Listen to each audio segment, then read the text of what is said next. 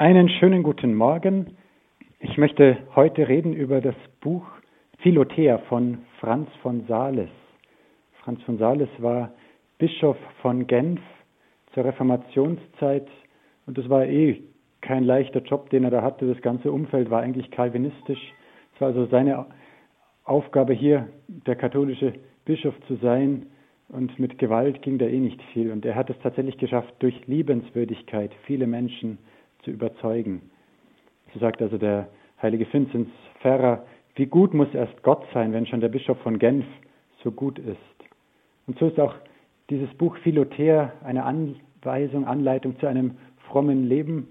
Und ich finde es eine sehr gute Anweisung, weil es zum einen sehr konsequent ist. Er zeigt also einen Weg, wie man tatsächlich sein ganzes Leben auf die Nachfolge Christi in konsequenter Weise ausrichten kann und gleichzeitig eben eine sehr gesunde Frömmigkeit, keine frömmelerischen Übersteigerungen und eben einfach auch eine sehr liebenswürdige Frömmigkeit. Also für Franz von Sales ganz wichtig, ein besserer Christ werden heißt ein besserer Mensch werden. Fromm sein heißt also eben nicht absonderlich werden, sondern genau liebenswürdiger zu werden, besserer Mensch zu werden. Und so fängt er an vom Wesen der wahren Frömmigkeit. Da sagt Franz von Sales, es gibt viele falsche Vorstellungen von Frömmigkeit, weil jeder dazu neigt, das, was er gerne tut, auch gleich für das Richtige zu halten. Da gibt es vielleicht den einen, der gerne fastet und da meint er auch, Fasten, das sei eben die wahre Frömmigkeit, obwohl er zwar in seinem Mund sich davor hütet, Wein mit seiner Zunge zu benetzen, aber sich nicht davor hütet, mit seiner Zunge Verleumdungen gegen seinen Nächsten auszustoßen. Ein anderer meint, es sei fromm, viele Gebete herzusagen, aber danach ergeht er sich in bösen Worten gegen seinen Nächsten. Ein anderer hat seinen Geldbeutel für die Armen offen, aber hat das Herz verschlossen für den Nächsten, ist nicht bereit zu verzeihen. All diese Menschen werden gemeinhin für fromm gehalten und halten sich auch selbst für fromm, sind es aber keineswegs. Wahre Frömmigkeit ist gleichbedeutend mit der Liebe Gottes. Insofern es die Kraft ist, das Gute zu tun, ist es Liebe. Und insofern jemand eifrig, entschlossen und regelmäßig das Gute tut, kann man davon Frömmigkeit sprechen. Der Franz von Sales bringt ein einfaches Beispiel, einen Vergleich. Die Strauße, die haben zwar Flügel, aber sie fliegen nicht. Die Hühner, die fliegen manchmal so ein bisschen schwerfällig und die Adler, die Tauben, die fliegen leicht. Entsprechend kann man sagen, wie die Strauße, die nicht fliegen, das sind die Sünder, die auf der Erde kriechen, ohne sich, ohne sich jemals zum Himmel zu erheben.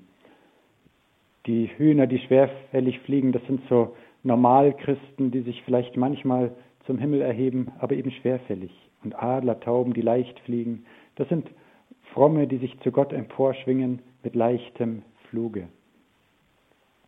Die Eigenschaften der Frömmigkeit, als die Kundschafter der Israeliten ins heilige Land gesandt wurden, Israel nach seinem Zug durch die Wüste, da haben sie dem Volk Angst gemacht. Sie haben gesagt, es ist schädliche Luft in dem Land, es gibt Riesen, die euch auffressen werden.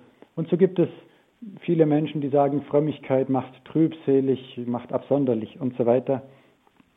Josua und Kaleb waren auch unter den Kundschaftern.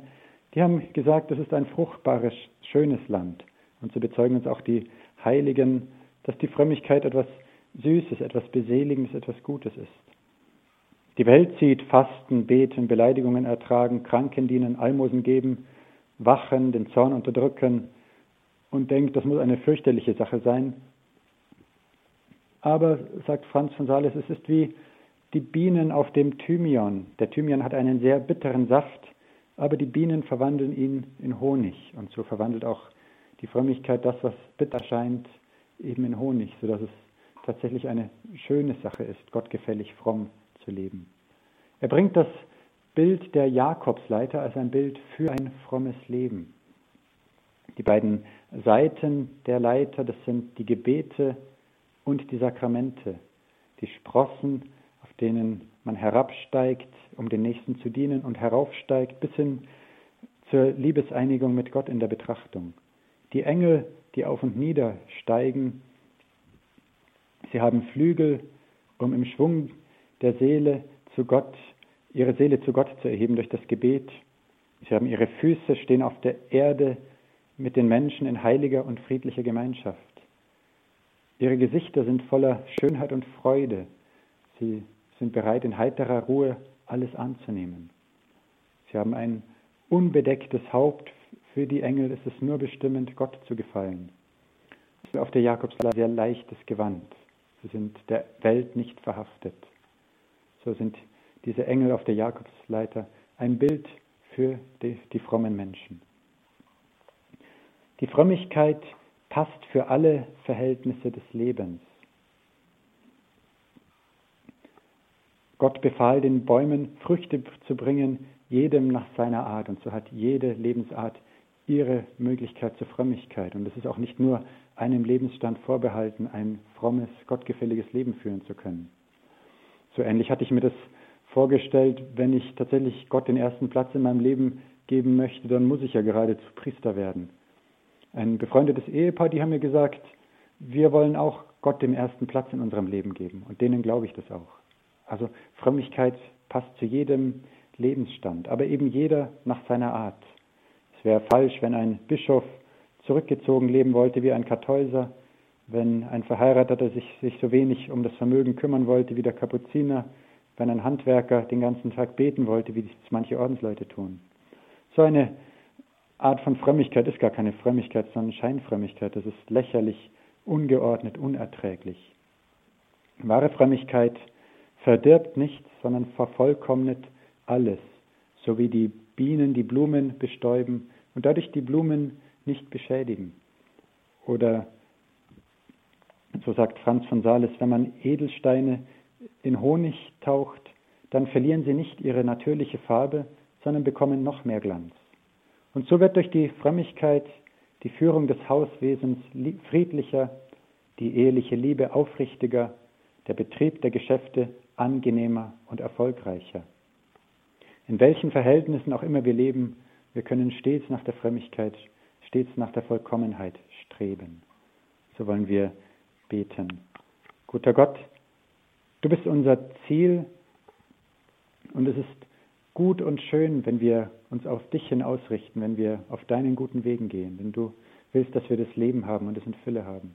Und so bitten wir dich, hilf uns, dass wir in aufrichtiger, in gesunder Weise deinen Weg gehen, auf eine Weise, die unser Leben angenehmer, besser macht, dass die Menschen auch spüren können, was für eine schöne, gute Sache es ist, dir nachzufolgen. Und dazu segne euch der allmächtige und gute Gott, der Vater und der Sohn und der Heilige Geist. Amen.